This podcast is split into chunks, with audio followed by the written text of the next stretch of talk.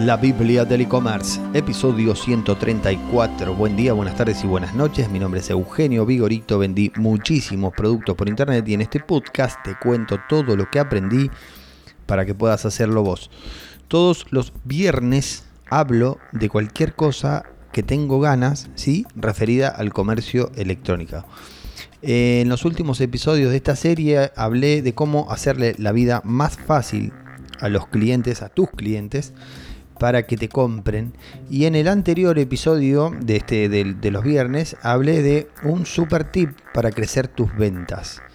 Bueno, y en el episodio de hoy voy a hablar de un tema que es una consulta frecuente que me hacen amigos, parientes, este, eh, de todo un poco clientes. Es, el tema es tiendas online y pocos productos. ¿Sirve? ¿Tiene sentido tener una tienda online cuando vendemos, eh, cuando tenemos dos o tres productos? ¿sí? Las tiendas online de este tipo se las conoce como monoproductos, ¿sí? Normalmente se vende uno, pero bueno, es, eh, depende del vendedor, a veces agregan dos, tres o cuatro productos que están muy relacionados al producto principal, ¿sí? Eh, ¿Funcionan? Sí, por supuesto que funcionan. Hay que tener algunas cosas en cuenta pero eh, funcionan perfectamente.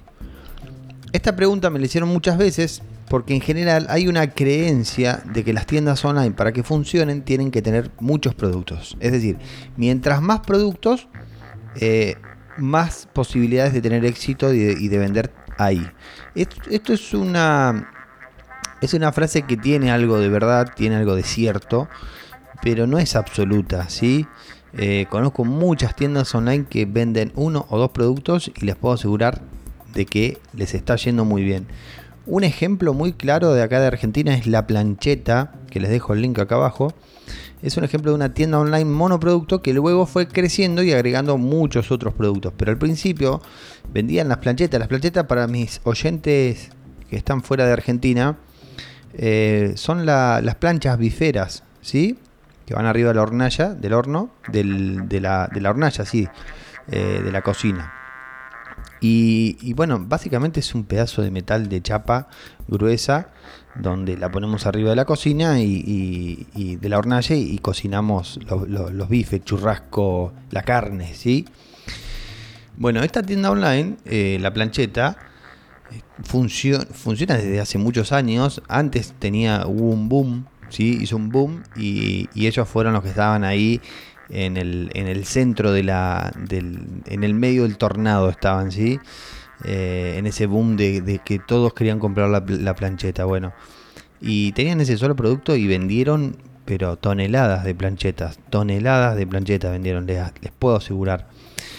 Eh, ¿Por qué funcionan bien las tiendas monoproductos? Sucede que cuando las personas tenemos menos opciones, ¿sí? gastamos menos energía en decidir. Por lo cual, las tiendas online con pocos productos tienen eso a favor. A ver, menos tiempo para buscar ¿sí? dentro de la tienda online, menos tiempo para decidir entre muchos productos similares, menos tiempo para revisar cada producto y más sensación de estoy comprando la mejor opción. ¿sí? Estas son, esta, eh, esta última cosa es muy común porque las personas suelen, cuando están por hacer una compra, eh, les agarra algo de lo que se, lo, se, lo, conoce como FOMO, que se están perdiendo de algo mejor. ¿sí? Eh, esta sensación es la culpable de que mm, de los carritos abandonados, ¿sí? Eh, aquellos que tengan tiendas online van a, se van a dar cuenta que hay tenemos los que tenemos tiendas online vemos muchos pedidos abandonados sí eh, es, básicamente por la sensación de que en otra parte hay algo mejor sí o más barato o de mejor calidad o por lo que sea. Eh, cuando tenemos una tienda monoproducto, ¿sí? con un solo producto y parecemos los, los, expertos del, de esa categoría, eh, ahí también va un poco de diseño, ¿no? Del diseño eh, de la tienda online. Bueno, hay varias cosas ahí para, mencionar. Pero cuando tenemos esto, menos productos, todas estas cosas juegan a favor nuestro, ¿sí? Eh, otro, otro ejemplo es Chapa Objetos, que es otra tienda online de acá de Argentina, que está desde mm, prácticamente 2009, 2010, y, arrancó vendiendo algunos productos, eran dos o tres, eh, con mucha carga artesanal, ¿sí? Y luego fue aumentando la variedad de productos. Ahora tienen, qué sé yo, ponerle unas 20 productos más o menos. Pero también arrancaron vendiendo uno o dos productos. Eh, funcionar, eh, funcionar estas tiendas online funcionan muy muy bien, ¿sí? El peor problema que tienen es que se desperdician muchas ventas al tener menos opciones. Porque ocurre que algunas personas pueden tener una decisión de compra ya tomada y están buscando algo puntual. Entonces, llegan a nuestra tienda online eh, por ejemplo, quiero buscar, supongamos que yo soy esa persona, quiero una plancheta pero tipo olla cuadrada y con tapa. Y yo llego a la página de la plancheta con la esperanza de encontrar ese producto en particular y no lo van a tener. ¿sí? Es, es, poco probable que lo tengan. Ahora creo que ya lo, tienen a eso, pero en su momento lo, me acuerdo porque yo lo busqué y ahí fue cuando descubrí esta esta, esta, esta tienda online. Eh, bueno, no lo tenían el producto, no se los compré, se lo terminé comprando otra persona. Eh, sí, se pierden muchas, muchas ventas por ese lado. Pero bueno, no es un problema definitivo que, que, que, que, oh, bueno, tengo este problema, entonces mi tienda online no va a funcionar. No, eh, se puede lidiar con eso, ¿sí? No significa que por ese motivo vamos a tener un mal negocio o una mala tienda online. Otro punto importante, otros puntos importantes a tener en cuenta si estamos viendo la posibilidad de, abrir una tienda online. Este tipo de tiendas online monoproductos funcionan mucho mejor en productos de ticket bajos. ¿sí? Eh, no intenten vender productos que sean muy caros porque ahí ya eh, a ver, no digo que no funcionan, pero funcionan mucho mejor cuando son eh, productos más baratos. ¿sí? Hasta 50 dólares es mi cálculo, es lo que yo he visto. Eh, y por lo general productos artesanales, ¿sí? o que tengan una gran carga eh, de trabajo manual. el valor agregado, digamos, que se lo conoce comúnmente. La experiencia de compra dentro de la tienda online, este es otro punto, debe ser muy clara, rápida y fluida. ¿sí? Acá hay que, eh, aquellos que decidan tener una tienda online, van a tener que ser especial hincapié en todo el proceso de compra. ¿sí? Eh, esto, esto no es un laburo que, se, que venga, ni yo lo puedo hacer. ¿sí? Yo lo que hago cuando eh, pongo una, armo una tienda online así, lo que hago es ir testeando, ¿sí? test AB. Eh, pruebo de una forma, pruebo de la otra, si de la forma B me dio más resultado, sigo con el, formato B y lo mejoro, lo vuelvo a duplicar y vuelvo a crear otra, otra variación y así voy escalando hasta tener eh, una página web bien optimizada ¿sí? para todo lo que es la experiencia de compra. Eh, respecto también a esto mismo, este, a este, este último tips, eh, tener una buena landing page, ¿sí? Es, la landing page es a donde van a llegar la mayoría de los, de los potenciales clientes cuando los dirigimos por publicidad o por donde sea que los traigamos. Eh, hay que tenerla bien optimizada, explicar exactamente qué hace el producto.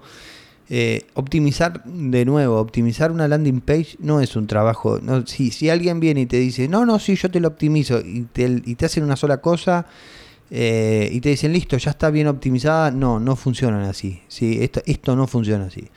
De hecho, ni siquiera Airbnb, ni Booking, ni ninguno de estos grandes eh, players del comercio electrónico mundial, eh, ni Amazon, ni Mercado Libre, hacen las cosas así. Tienen departamentos, ¿sí? tienen un, un ejército de personas que trabajan para optimizar eh, ciertas partes de la página de, la, de, sus tiendas online o de los marketplaces. ¿sí?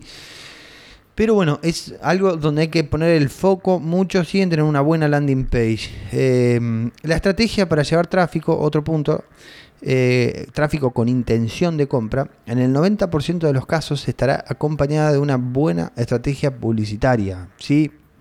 Hay que invertir mucho en publicidad y hacer las cosas realmente bien. Todas estas cosas que les estoy nombrando em, van a ir sumando puntitos para que nuestra tienda online eh, tenga mayor probabilidad de éxito. ¿sí? Otro punto, el SEO, ¿sí? el posicionamiento orgánico. También es una buena idea, pero depende mucho del producto que tengamos y de la estrategia que usemos.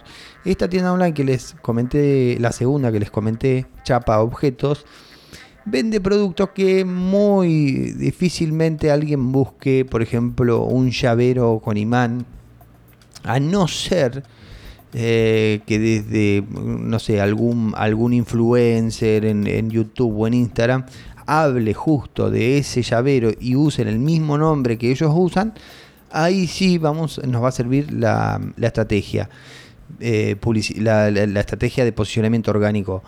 Pero en el caso de que, como, este caso, chapa objeto, hay que ver bien, a ver qué textos vas a, laburar, qué, contenido, qué clase de contenido vas a laburar para dar a conocer tus productos.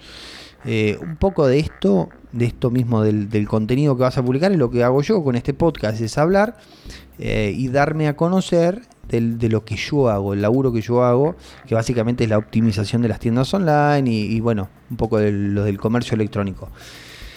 Eso es un poco lo que, lo que hay que hacer en cuanto a SEO para este tipo de tiendas. Bueno, espero que les haya servido esta idea para generar más ventas. Eh, mencionad el vigo.com en redes sociales para recomendar este episodio y ayudar a otros emprendedores.